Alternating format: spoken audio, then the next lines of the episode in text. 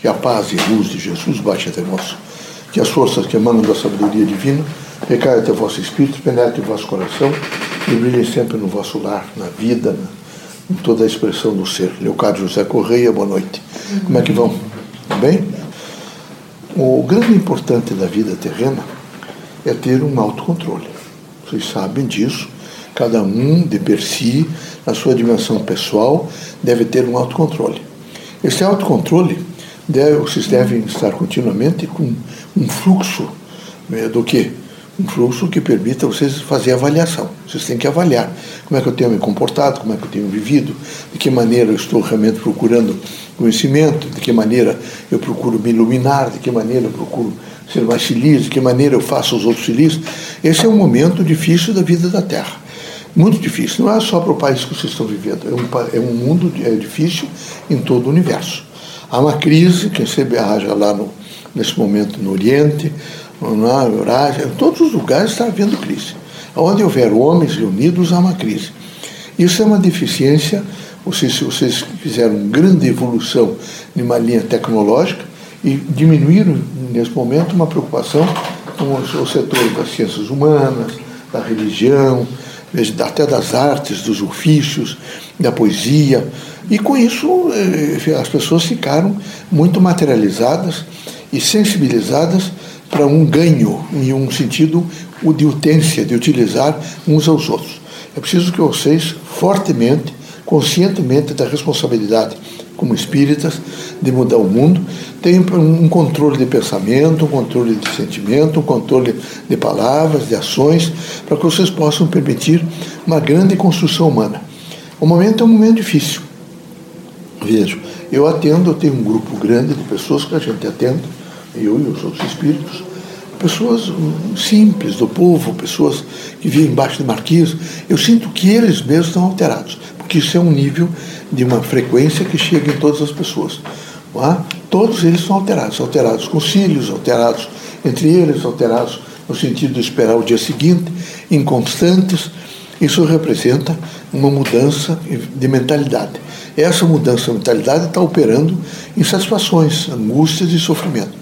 Tenho certeza absoluta que, partindo da casa espírita, vocês espiritistas, vocês têm que se centrar no amor, que é uma linguagem silenciosa e construtiva da vida, na caridade, na fraternidade, não é nas palavras boas, no saber esperar, no saber dizer não tem importância, amanhã é um novo dia, vou começar. O grande significado é não perder o equilíbrio pessoal. O grande significado é viver continuamente sobre um autocontrole. Quando há esse autocontrole, ninguém fica lá.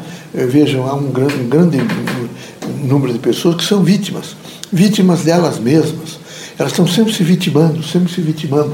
Os outros as perseguem, os outros lhe tratam mal, os outros não lhe querem bem, os outros nesse momento são para os outros. E vocês precisam nesse momento saber que a realidade que vocês têm aqui fora é uma realidade que vocês têm dentro. Então é preciso mudar essa realidade interior.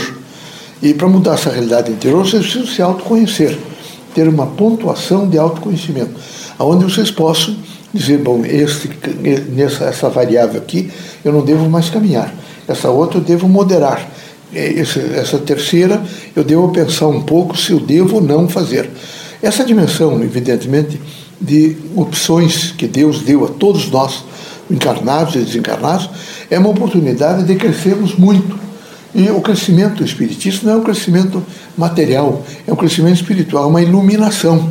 Na medida que vocês se iluminam, vocês enxergam melhor o mundo, enxergam melhor as pessoas e têm uma plausibilidade no sentido de saber o que estão fazendo, no sentido do que vocês querem, no sentido do que vocês estão esperando, no sentido da, da vida como um todo. Nunca esqueço que a prece é fundamental, fundamental. Hoje atendi uma pessoa de idade que tem toda certeza próximo a 90 anos. Não posso dizer, mas deve ter 87, 88 anos. Veja, ela caiu, fraturou lá, um fêmur, e já sozinha em casa. Arrastou-se até um determinado lugar e começou a me chamar. Eu, eh, logo em seguida, foram os espíritos, mas quando disseram-me quem era, eu fui lá atender, que eu a conheço há muitos anos, é, em vez de dor, porque fratura é uma coisa, aí conseguimos de alguma coisa, agilizar, que vizinho chamasse e tal, mas não havia de maneira nenhuma sobre eh, lástimas, eh, vitimização, agressão a terceiros, agressão aos filhos que praticamente abandonaram, nada.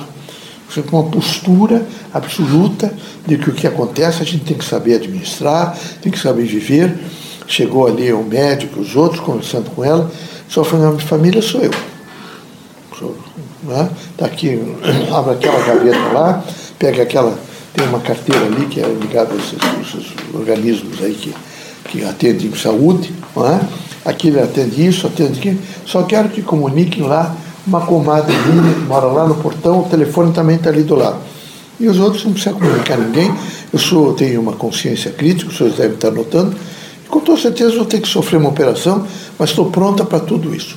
Então, uma criatura que sempre foi espírita, que sempre viveu com dignidade, não viveu atrás de, de, de dessas dimensões de, de ordem material, mas viveu atrás de uma dimensão de ordem espiritual pacífica, boa, honesta e com uma, um, sentido crítico de entender que algumas coisas é preciso saber administrar, mesmo estando vivendo e estando sofrendo. Eu espero que vocês sejam muito fortes para entender essa passagem de vocês pela Terra, que tudo é muito rápido.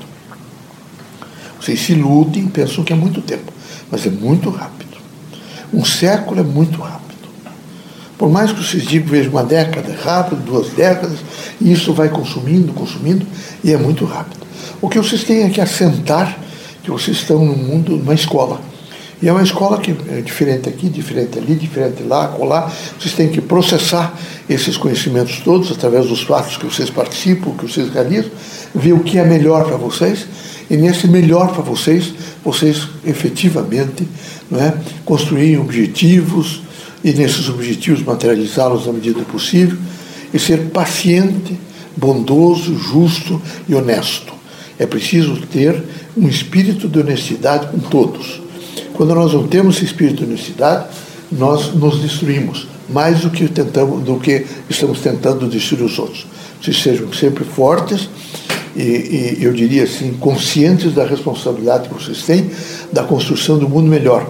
A outra pessoa a de ter um mundo melhor também. Então é preciso descobrir na outra pessoa o que há de melhor, o que há de bom, o que há de justo, o que há de honesto, e o que há de desonesto, faça um prece para que ela possa vencer, compreender e imediatamente reagir e viver um mundo mais não é, é, pautável, por exemplo, pela força do bem, do amor e da fraternidade.